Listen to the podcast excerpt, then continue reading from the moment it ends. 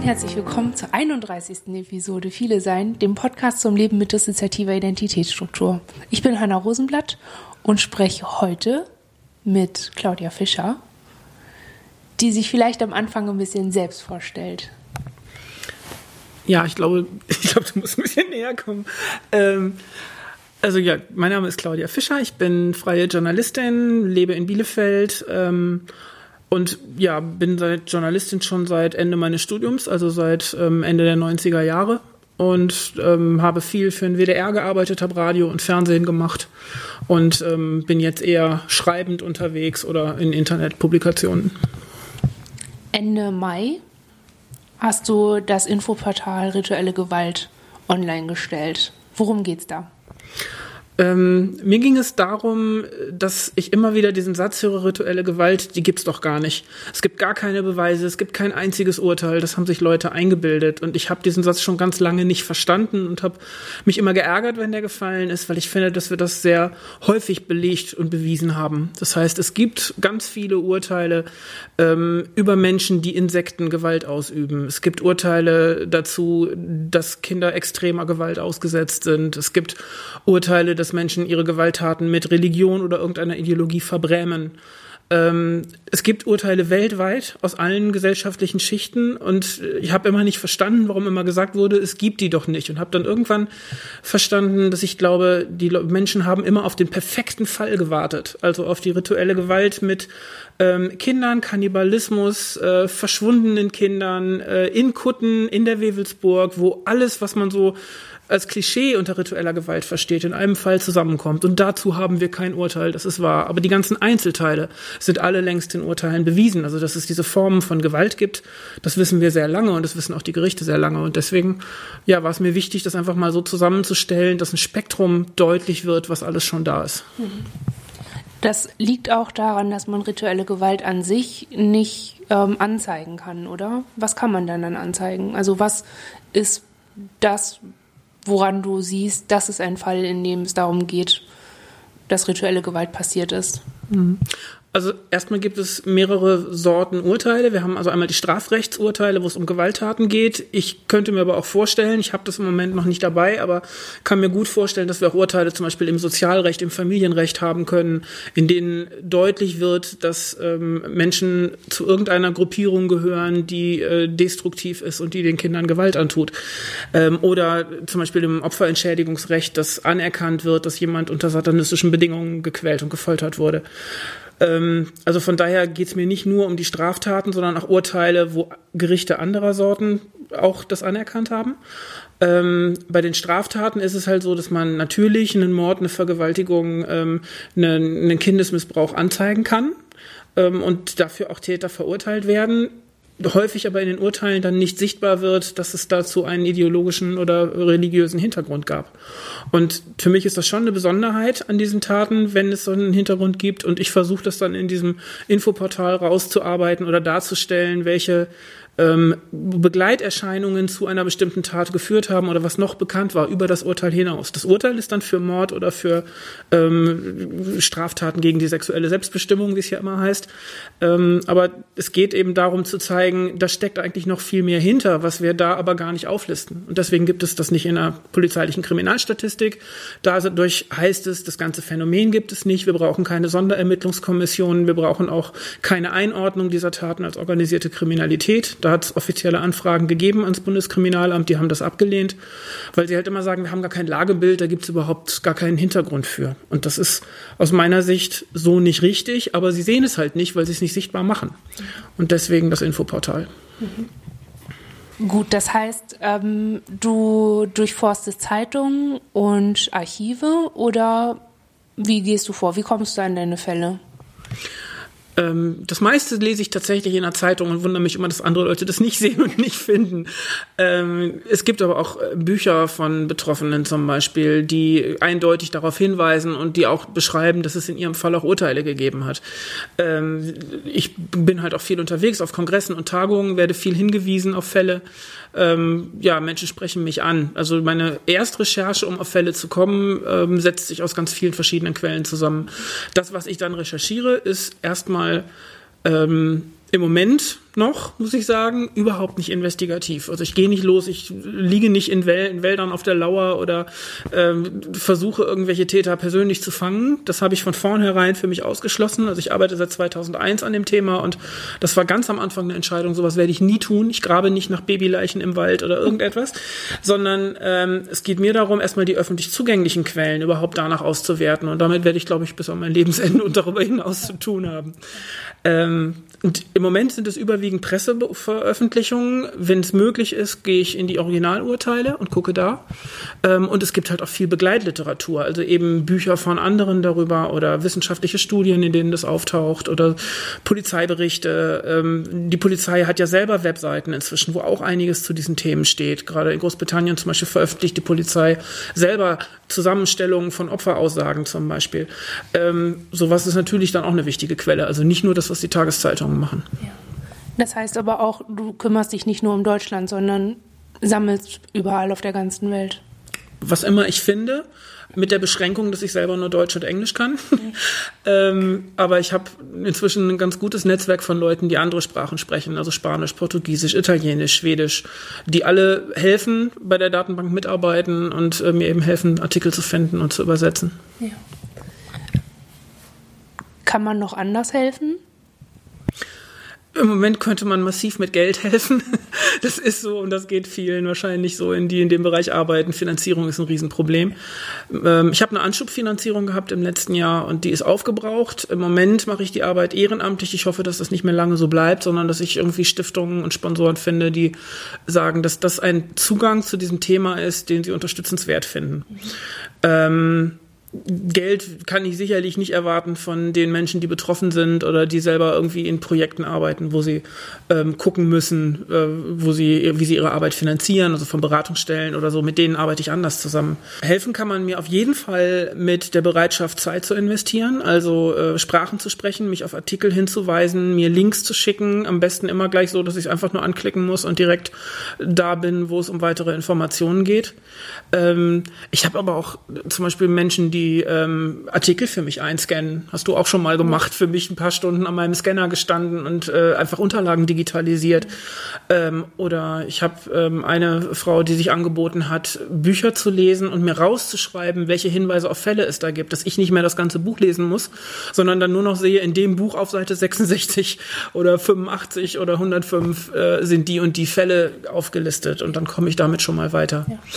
Ähm, also helfen kann man da ganz vielfältig auf jeden Fall und natürlich durch die Weiterverbreitung und die Arbeit damit. Also ich fände es toll, irgendwann Rückmeldungen zu kriegen, dass Leute mit der Datenbank, mit dem Infoportal argumentiert haben in ihrem OEG-Antrag oder damit irgendwie die Möglichkeit hatten, ähm, auch Erfolge zu erzielen. Da würde ich mich sehr darüber freuen. Das klingt ja schon nach einer sehr systematischen Suche nach der Nadel im Heuhaufen. Was sind deine Kriterien? Welche Fälle kommen rein? Nadel im Heuhaufen ist erstmal relativ. Also ich habe eine Liste von ungefähr 450 Fällen. Im Moment ist die 450 Fälle lang, die ich überprüfen muss und wo man gucken muss, wie viel bleibt denn davon eigentlich übrig? Wie viel gehört wirklich da rein und was nicht? Ich liste im Moment erstmal alle Straftaten, die strafbewehrt sind, auch nach dem Strafgesetzbuch, mit einem religiösen oder ideologischen Hintergrund, der erkennbar ist und der ähm, aus meiner Sicht auch zumindest begünstigend für diese Taten war. Ähm, wobei ich ein paar Sachen ausschließe. Also unter diese Definition würden zum Beispiel islamistische Anschläge fallen, Terroranschläge. Die habe ich da nicht mit drin. Das ist was, was für mich nicht unbedingt äh, eine rituelle Gewalt ist. Was ich auch komplett ausklammere, einfach weil es mir die Daten komplett sprengen würde, ist äh, jegliche Form von Genitalbeschneidung. Also wenn ich jetzt ähm, Beschneidungen mit reinnehmen würde, dann könnte ich die Fälle endlos fortsetzen. Und das ist mir also einfach auch ein Thema, was aus meiner Sicht da nicht reingehört, obwohl es unter diese Definition fallen würde. Das lasse ich aber erstmal bewusst raus. Ähm, ja, und ich fasse die Definition bewusst weit, weil ich halt den Blick dafür öffnen möchte, was man davon dann anerkennt für die eigenen Kriterien. Vielleicht gibt es Menschen, die sagen, ich will nur alles, was mit sexualisierter Gewalt zusammenhängt oder ich will nur Fälle, in denen Menschen gestorben sind. Das gibt diese Infoseite her. Das Infoportal hat diese ähm, Kriterien, dass man sie so anklicken kann, dass man dann eben nur das sieht, wo diese Kriterien erfüllt werden. Aber ich, ähm, ich möchte erstmal aus der Bandbreite möglichst viel zur Verfügung stellen. Die Auswahl muss dann jeder selber treffen. Wo sind, ist mein Schwerpunkt? Welche Fälle suche ich ganz gezielt? Suche ich nur die, wo nur Frauen oder nur Männer betroffen sind? Suche ich nur Fälle aus einer bestimmten religiösen Richtung? Suche ich nur Fälle aus dem Christentum oder aus dem Satanismus oder aus UFO-Sekten? Es gibt erstaunlich viele Tote in UFO-Sekten. Ähm, ja, so, das muss dann jeder selber aussuchen und dafür stelle ich dann die Basis zur Verfügung. Das heißt, man kann systematisch mit der äh, Datenbank am Ende arbeiten, beziehungsweise mit der ganzen Webseite. Für wen genau ist das gut? Also ist, ist es ein Angebot, das sich nur an Journalisten richtet oder hast du noch andere Zielgruppen im Blick? Ähm, nein, es richtet sich überhaupt nicht nur an Journalisten. Es richtet sich erstmal an jeden, der sachliche Informationen zum Thema rituelle Gewalt sucht. Das können Betroffene sein, die nach Fällen suchen, die ähnlich sind zu dem, den sie selber erlebt haben. Das können Beratungsstellen sein, die wissen wollen, wo hat schon mal jemand mit dieser einen Gruppierung zu tun gehabt, mit dieser Sekte zu tun gehabt. Das können Anwältinnen sein, die OEG-Anträge begründen wollen. Das können Polizisten und Polizistinnen sein, die sagen, gibt es in meinem Bundesland schon andere Ermittlungen oder bin ich die Erste, die so einen Fall auf dem Tisch hat. Ähm, Sozialrecht, das, die, die, die Ordnung, äh, die, die Versorgungsämter zum Beispiel äh, argumentieren oft, solche Fälle sind ja noch nie verurteilt worden. Versorgungsämter könnten auch nachgucken, in meinem Bundesland sind aber schon ganz viele Verurteilungen dazu gewesen.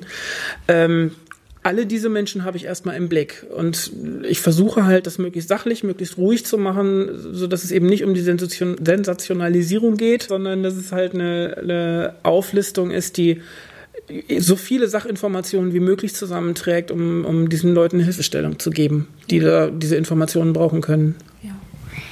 Das heißt, es ist ein Netzwerk für das Netzwerk, oder? Für mhm. das HelferInnen-Netzwerk, das sich schon seit längerem auch stark macht in dem Thema.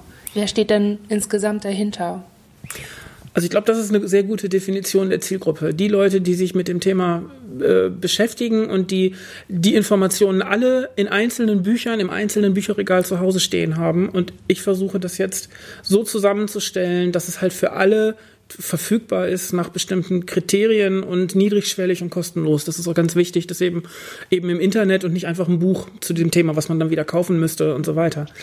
Ähm, hinter diesem hinter dem Infoportal stehen ganz, ganz viele Menschen, die entweder einfach nur dahinter stehen, indem sie gesagt haben, das ist toll, du machst das richtig, mach mal, und mich motiviert haben, das zu tun und dran zu bleiben.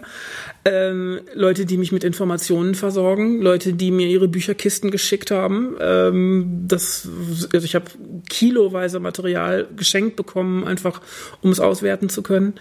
Ähm, dahinter stehen eben Menschen, die angeboten haben, hör mal, ich habe Zeit und ich kann die und die Sprachen und ich habe im Juli irgendwie ein Projekt vorbei oder habe ich einen Monat Zeit, sammle ein bisschen was und schick mir das und dann äh, suche ich für dich Artikel raus. Ähm, ja, wie gesagt, Menschen wie du, die einfach mal zum Scannen vorbeikommen oder mir Bücher geben, mich darauf hinweisen, dass irgendwas da ist. Es ist eine, eine große Gruppe und ich habe ganz viele Experten ähm, im Hintergrund, die ich einfach fragen kann. Also Therapeutinnen, Anwälte, ähm, Jugendamtsmenschen, äh, Opferhilfe, also vom Weißen Ring aus Ämtern und Behörden, Staatsanwälte, mit denen ich gut zusammenarbeite, die ich einfach anrufen kann und fragen kann, wie schätzt du das ein oder Gibt es dazu noch ein bisschen mehr Informationen oder wie komme ich an so ein Urteil? Kolleginnen und Kollegen ganz viel, Journalistinnen und Journalisten, die mal dazu recherchiert haben und die mir Wege aufzeigen oder mir sagen, hey, da habe ich mal ein Interview gemacht mit jemandem, ich gebe dir mal eine Adresse oder so. Also es ist ein großes Netzwerk von Menschen, die näher oder weiter entfernt mit mir zusammenarbeiten. Und ich kann eigentlich jede Frage, die kommt, auch jetzt seit den sechs Wochen, die es jetzt online ist, die Rückmeldungen, die ich bekomme, die Nachfragen, die ich bekomme, ich weiß eigentlich immer, wen ich fragen kann, um dazu eine Antwort zu finden oder ähm, mich zu vergewissern, dass es diese Antwort noch nicht gibt. Auch das ist ja eine Aussage. Wenn mich jemand fragt, weißt du was über das und das? Und ich dann sagen kann, nein, nach einer kurzen Recherche, nach meinem Überblick kann ich dir sagen, gibt es keine Informationen zu. Ist ja auch schon eine Antwort. Ja. Das ist auf jeden Fall häufig schon mehr, als man auf den ersten Blick erstmal hatte. Ne? Mhm. Ähm, mit welchen Hoffnungen bist du an diese Datenbank gegangen? Also war einfach nur die Idee, Mensch, es gibt so viel, jetzt guckt euch das doch mal an. Wir, wir sammeln das einfach äh, und machen es ein bisschen, so also dampfen bestimmte Werke einfach mal ein bisschen ein und reduzieren die Sachinformationen zusammen. Oder ging es dir da um mehr? Möchtest du davon was erzählen?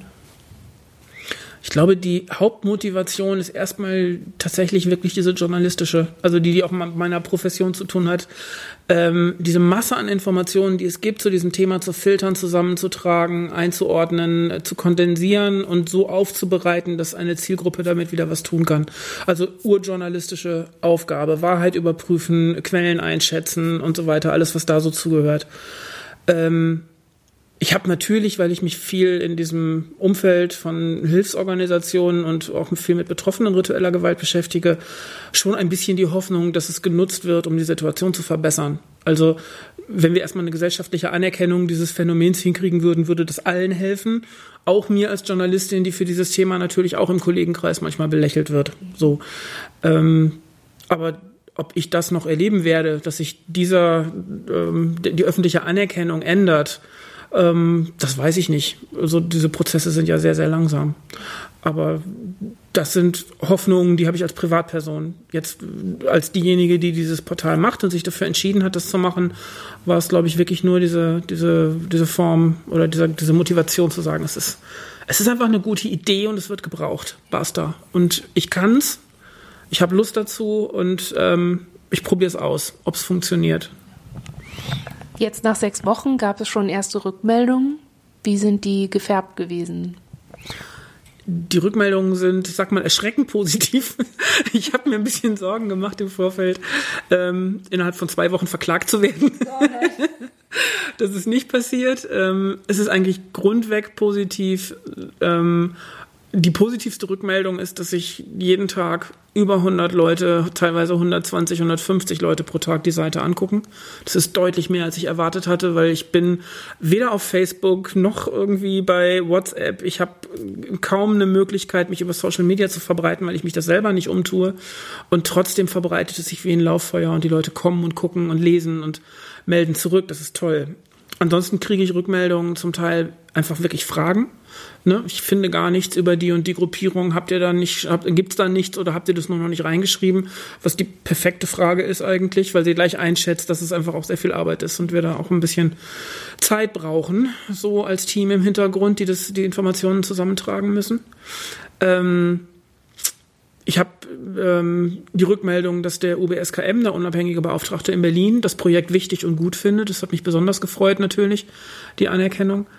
Ja, und das fängt jetzt langsam an, dass Menschen es verlinken, was zum Beispiel dazu führt, dass das Google-Ranking steigt. Also wenn mir jemand helfen möchte, ein Link auf die Seite wäre total praktisch, weil das das Google-Ranking verbessert und es dann irgendwann höher angezeigt wird. Ja, so, also die Rückmeldungen sind super gut. Es sind viele, aber es ist noch handelbar. Also ich muss noch keine Sekretärin einstellen, noch keine Textbausteine basteln, ja. damit ich schnell zurückmelden kann. An dem Punkt sind wir nicht und da komme ich hoffentlich auch nicht hin. Ja. Ausblick. Wie soll es weitergehen? Also ihr sucht ähm, auf jeden Fall GeldgeberInnen und vielleicht auch ideelle UnterstützerInnen.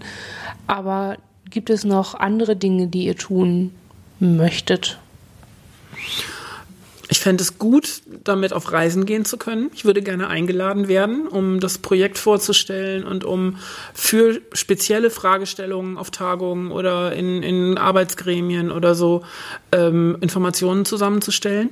Das ähm, wäre was, was ich sehr gerne machen würde ja, ich klar möchte einfach die Möglichkeit haben, dieses Archiv noch durchzuforsten, die 450 Fälle durchzugucken und ähm, ja, mich davon auch finanzieren können, dass ich diese Arbeit mache, weil das ist tagesfüllend auf jeden Fall. Und da wäre es schon super, irgendeine Finanzierung zu finden, die es zumindest in Etappen immer mal wieder weiterfinanziert. Ich denke, eine Stelle wird da so schnell nicht drin sein, aber wenn ich wüsste, immer so ein paar Monate sind wieder gesichert äh, durch irgendeine Großspende oder eine, eine Stiftung, die sagt, wir finanzieren jetzt mal so und so viele Fälle aus dem europäischen Ausland oder so. Man kann das ja auch thematisch ein bisschen festlegen. Ähm, wäre das einfach super. So, also ja, ich möchte einfach noch füllen, noch mehr damit machen und es noch weiter verbreiten und dann anfangen, es zu spezialisieren und zu sagen, so, das ist die Zielgruppe und die braucht jetzt noch folgende Informationen zusätzlich und das dann zusammenzustellen. Man kann überlegen, ob man da irgendwann mal ein Buch draus macht. Man kann überlegen, ob man ähm, zum Beispiel mit dem Ausland noch näher zusammenarbeitet. Also ein ganz ferner Traum wäre eine englische Übersetzung. Wenn das Ding in auf international verwertbar auf Englisch vorliegen würde, wäre das ganz großartig. Also Im Moment ist es schwierig, nicht nur wegen Geld und Zeit, sondern auch, weil ich natürlich überwiegend deutsche Quellen ausgewertet habe, mit denen meine britischen und amerikanischen Kolleginnen nicht so viel anfangen können. Aber also eine Internationalisierung wäre so ein Fernziel, wo ich denke, das, das würde das Thema auch nochmal so richtig weit voranbringen.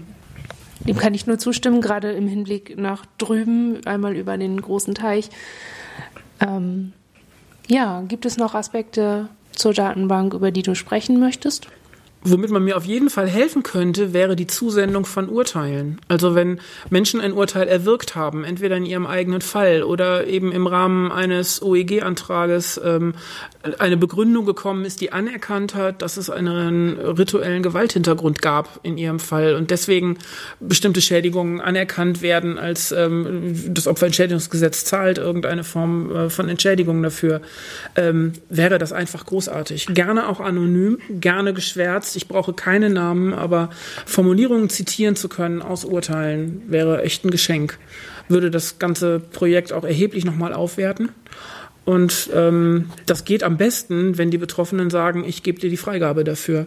Und ich nicht beim Gericht die Sachen erfragen muss und die in den Keller steigen müssen und alles schwärzen müssen oder so, sondern wenn jemand sagt, mein Urteil stelle ich zur Verfügung. Denn ich muss ja auch erstmal drauf kommen. Also ich kann ja Fälle, die bei Lokalgerichten verurteilt worden sind, zum Beispiel auch zum Teil einfach gar nicht finden, weil ich nicht weiß, äh, wo das gewesen ist und wann das gewesen ist. Ne? Ähm, also ich brauche einfach auch Hinweise darauf, wo solche Urteile fallen. Zum Abschluss Kannst du uns noch einmal die Webseitenadresse und deinen Twitter-Handle verraten, damit die Menschen auf diese Seite kommen und dir bei Twitter folgen können? Ja. Ich twittere sehr wenig dazu, aber man kann mir natürlich trotzdem gerne folgen. Das ist @fimedien.de, also einfach ähm, nee, nicht de, äh, einfach @fimedien ohne Bindestrich oder sowas. Ähm, und die Webseite selber heißt www.infoportal-rg.de. RG für rituelle Gewalt, mir war das Wort einfach zu lang. Also www.infoportal-rg.de. Gut. Dann herzlichen Dank für dieses Gespräch. Alles Gute und auf Wiederhören. Dankeschön.